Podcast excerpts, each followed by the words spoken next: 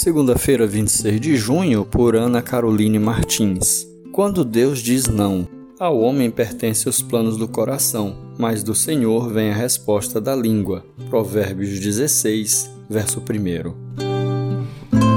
Na oração ensinada por Jesus, o Pai Nosso, temos o ensinamento de orar na direção da vontade de Deus. Seja feita a tua vontade, assim na terra como no céu. Mateus 6,10. Orar de acordo com a vontade de Deus, contudo, pode ser fácil no falar, mas viver é bem desafiador, principalmente quando a resposta do Senhor à nossa oração é contrária à nossa vontade. Mas o que fazer quando Deus diz não?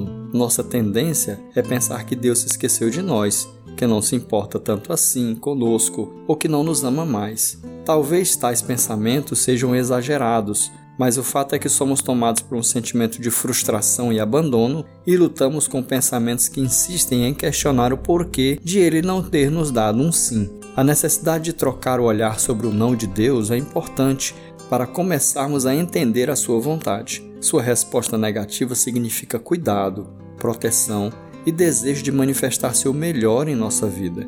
O não de Deus pode causar momentos difíceis, porque também tem o objetivo de nos fortalecer.